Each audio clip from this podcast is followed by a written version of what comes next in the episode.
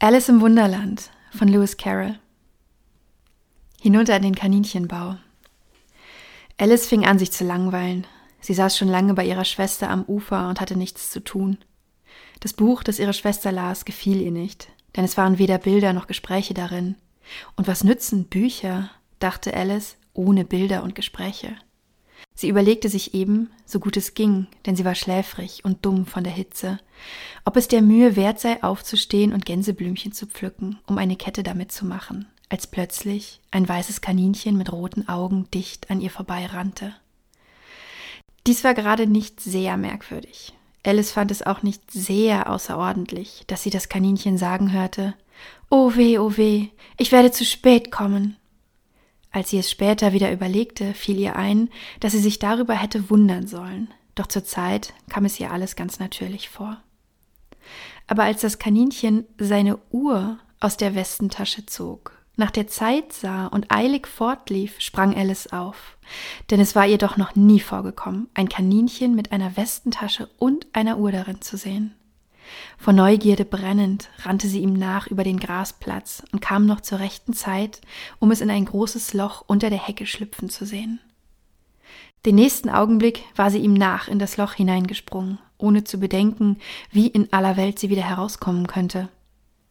Der Eingang zum Kaninchenbau lief erst geradeaus wie ein Tunnel und ging dann plötzlich abwärts. Ehe Alice noch den Gedanken fassen konnte, sich schnell festzuhalten, fühlte sie schon, dass sie fiel, wie es schien, in einen tiefen, tiefen Brunnen. Entweder musste der Brunnen sehr tief sein, oder sie fiel sehr langsam, denn sie hatte Zeit genug, sich beim Fallen umzusehen und sich zu wundern, was nun wohl geschehen würde.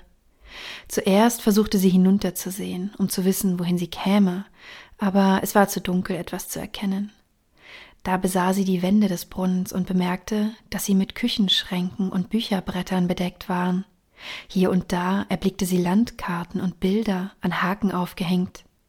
Sie nahm im Vorbeifallen von einem der Bretter ein Töpfchen mit der Aufschrift Eingemachte Apfelsinen, aber zu ihrem großen Verdruss war es leer. Sie wollte es nicht fallen lassen, aus Furcht, jemanden unter sich zu töten, und es gelang ihr, es in einen anderen Schrank, an dem sie vorbeikam, zu schieben. Nun, dachte Alice bei sich. Nach einem solchen Fall werde ich mir nichts daraus machen, wenn ich die Treppe hinunterstolpere. Wie mutig sie mich zu Hause finden werden. Ich würde nicht viel Redens machen, wenn ich selbst von der Dachspitze hinunterfiele, was sehr wahrscheinlich war. Hinunter, hinunter, hinunter. Wollte denn der Fall nie endigen? Wie viele Meilen ich wohl jetzt gefallen bin, sagte sie laut. Ich muss ungefähr am Mittelpunkt der Erde sein. Lass sehen. Das wären 850 Meilen, glaube ich. Denn ihr müsst wissen, Alice hatte dergleichen in der Schule gelernt. Und obgleich dies keine sehr gute Gelegenheit war, ihre Kenntnisse zu zeigen, da niemand zum Zuhören da war, so übte sie es sich doch dabei ein. Ja, das ist ungefähr die Entfernung, aber zu welchem Länge und Breitengrad ich wohl gekommen sein mag, Alice hatte nicht den geringsten Begriff, was weder Längegrad noch Breitegrad war, doch klangen ihr die Worte großartig und nett zu sagen. Bald fing sie wieder an. Ob ich wohl ganz durch die Erde fallen werde? Wie komisch das sein wird, bei den Leuten herauszukommen, die auf dem Kopf gehen. Die Antipathien, glaube ich. Diesmal war es ihr ganz lieb, dass niemand zuhörte, denn das Wort klang ihr gar nicht recht. Aber natürlich werde ich Sie fragen müssen, wie das Land heißt. Bitte, liebe Dame, ist dies Neuseeland oder Australien? Und sie versuchte dabei zu knicksen. Denkt doch, knicksen, wenn man durch die Luft fällt. Könntet ihr das fertig kriegen? Aber Sie werden mich für ein unwissendes kleines Mädchen halten, wenn ich frage. Nein, es geht nicht an zu fragen. Vielleicht sehe ich es irgendwo aufgeschrieben. Hinunter, hinunter, hinunter. Sie konnte nichts weiter tun, also fing Alice bald wieder an zu sprechen. Dina wird mich gewiss heute Abend recht suchen. Dina war die Katze. Ich hoffe, Sie werden Ihrem Napf Milch zur Teestunde nicht vergessen. Dina, Mietz, ich wollte, du wärst hier unten bei mir. Mir ist nur bange, es gibt keine Mäuse in der Luft. Aber du könntest einen Spatzen fangen. Die wird es hier in der Luft wohl geben, glaubst du nicht? Und Katzen fressen doch Spatzen. Hier wurde Alice etwas schläfrig und redete halb im Traum fort. Fressen Katzen gern Spatzen? Fressen Katzen gern Spatzen? Fressen Spatzen gern Katzen? Und da ihr niemand zu antworten brauchte, so kam es gar nicht darauf an, wie sie die Frage stellte. Sie fühlte, dass sie einschlief und hatte eben angefangen zu träumen, sie gehe Hand in Hand mit Dina spazieren und fragte sie ganz ernsthaft, nun, Dina, sage die Wahrheit, hast du je einen Spatzen gefressen? Da sie mit einem Male plumps, plumps, kam sie auf einem Haufen trockenes Laub und Reisig zu liegen. Und der Fall war aus. Alice hatte sich gar nicht wehgetan. Sie sprang sogleich auf und sah in die Höhe, aber es war dunkel über ihr. Vor ihr lag ein zweiter, langer Gang, und sie konnte noch eben das weiße Kaninchen darin entlanglaufen sehen. Es war kein Augenblick zu verlieren. Fort rannte Alice wie der Wind und hörte es gerade noch sagen, als es um die Ecke bog, Oh, Ohren und Schnurrbart, wie spät es ist. Sie war dicht hinter ihm, aber als sie um die Ecke bog, da war das Kaninchen nicht mehr zu sehen. Sie befand sich in einem langen, niedrigen Korridor, der durch eine Reihe Lampen erleuchtet war, die von der Decke herabhingen.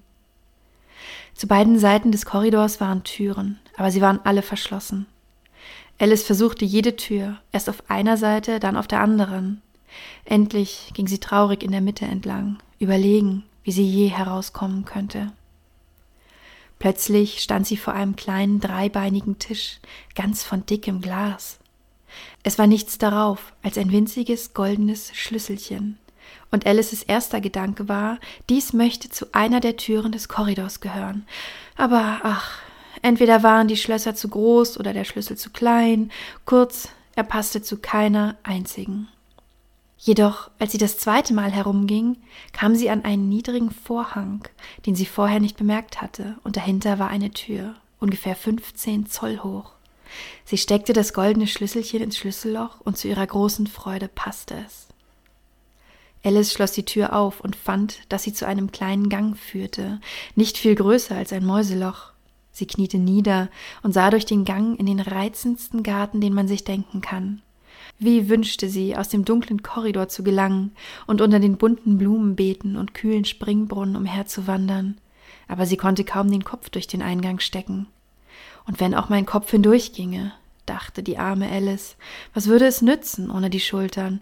Oh, ich möchte mich zusammenschieben können, wie ein Teleskop. Das geht ganz gewiss, wenn ich nur wüsste, wie man es anfängt. Denn es war kürzlich so viel Merkwürdiges mit ihr vorgegangen, dass Alice anfing zu glauben, es sei fast nichts unmöglich.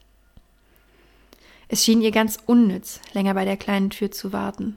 Daher ging sie zum Tisch zurück, halb und halb hoffend, sie würde noch einen Schlüssel darauf finden, oder jedenfalls ein Buch mit Anweisungen, wie man sich als Teleskop zusammenschieben könnte. Diesmal fand sie ein Fläschchen darauf, das gewiss vorhin hier nicht stand, sagte Alice, und um den Hals des Fläschchens war ein Zettel gebunden mit den Worten Trinke mich. Wunderschön in großen Buchstaben darauf gedruckt. Es war bald gesagt, trinke mich, aber die altkluge kleine Alice wollte sich damit nicht übereilen. Nein, ich werde erst nachsehen, sprach sie, ob ein Totenkopf darauf ist oder nicht.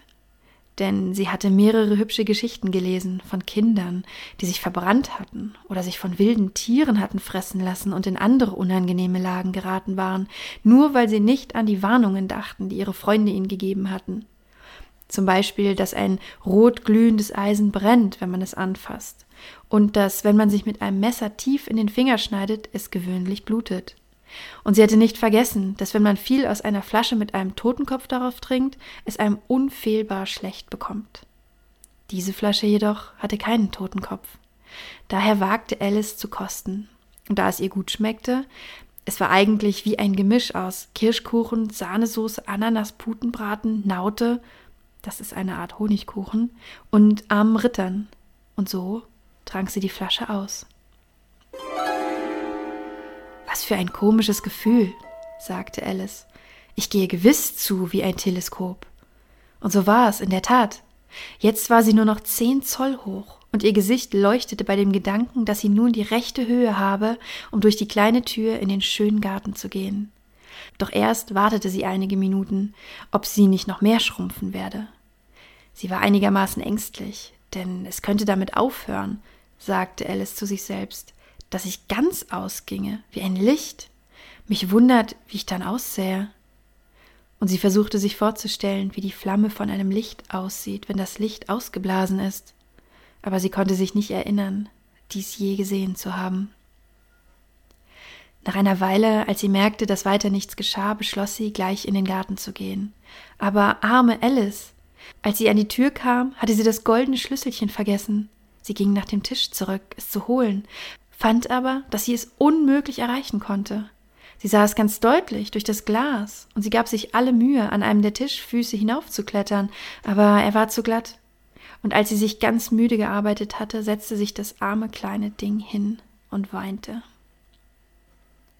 Still, was nützt es so zu weinen? sagte Alice ganz böse zu sich selbst. Ich rate dir, den Augenblick aufzuhören. Sie gab sich oft sehr guten Rat obgleich sie ihn selten befolgte. Und manchmal schalt sie sich selbst so strenge, dass sie sich zum Weinen brachte. Und einmal, erinnerte sie sich, hatte sie versucht, sich eine Ohrfeige zu geben, weil sie sich im Crockett betrogen hatte, als sie gegen sich selbst spielte. Denn dieses eigentümliche Kind stellte sehr gerne zwei Personen vor. Aber jetzt hilft es zu nichts, dachte die arme Alice, zu tun, als ob ich zwei verschiedene Personen wäre. Ach, es ist ja kaum genug von mir übrig zu einer anständigen Person. Bald fiel ihr Auge auf eine kleine Glasbüchse, die unter dem Tisch lag. Sie öffnete sie und fand einen sehr kleinen Kuchen darin, auf welchem die Worte Iss mich schön in kleinen Rosinen geschrieben standen. Gut, ich will ihn essen, sagte Alice. Und wenn ich davon größer werde, so kann ich den Schlüssel erreichen. Wenn ich aber kleiner davon werde, so kann ich unter der Tür durchkriechen. So, auf jeden Fall gelang ich in den Garten. Es ist mir einerlei wie. Sie aß ein bisschen und sagte neugierig zu sich selbst Aufwärts oder abwärts? Dabei hielt sie die Hand prüfend auf ihren Kopf und war ganz erstaunt zu bemerken, dass sie dieselbe Größe behielt. Freilich geschieht dies gewöhnlich, wenn man Kuchen isst, aber Alice war schon so an wunderbare Dinge gewöhnt, dass es ihr ganz langweilig schien, wenn das Leben so natürlich fortging. Sie machte sich also daran und verzehrte den Kuchen völlig.